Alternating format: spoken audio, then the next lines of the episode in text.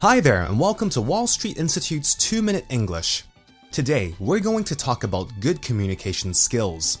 Basically, if you are able to communicate well with someone, they are able to understand you clearly and know precisely what it is you're saying to them. This is very important because a lot of times, when we say something to someone, they might not really understand what we are saying, even though we might think we are saying it very clearly. If you want to communicate well with other people, you will need good communication skills. However, this is easier said than done because we all communicate and listen differently. Well, there are some basic ways we can all improve our communication skills with other people. Number one, speak clearly and at a level where people can hear you. When you are trying to communicate to someone, make sure you speak clearly. This means you shouldn't mumble or slur your words. If possible, speak at a slower pace. There is no need to rush what you are saying. If you are saying many sentences, pause in between each sentence before you go on.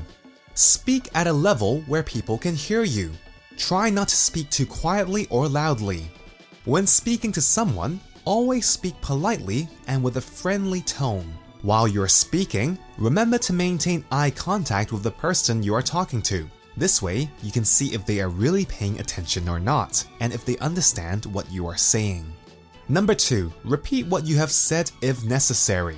If you feel that a person might not understand what you are saying, or they look confused, repeat what you have said. There is nothing wrong with repeating something one, two, or even three times. Number 3. Ask questions to check if the person understands you. A common question you could ask is, Do you understand? Or, Does that make sense? You could also ask, Is there anything you want me to explain or go over again? Well, that's all for this week's 2 Minute English. Bye bye.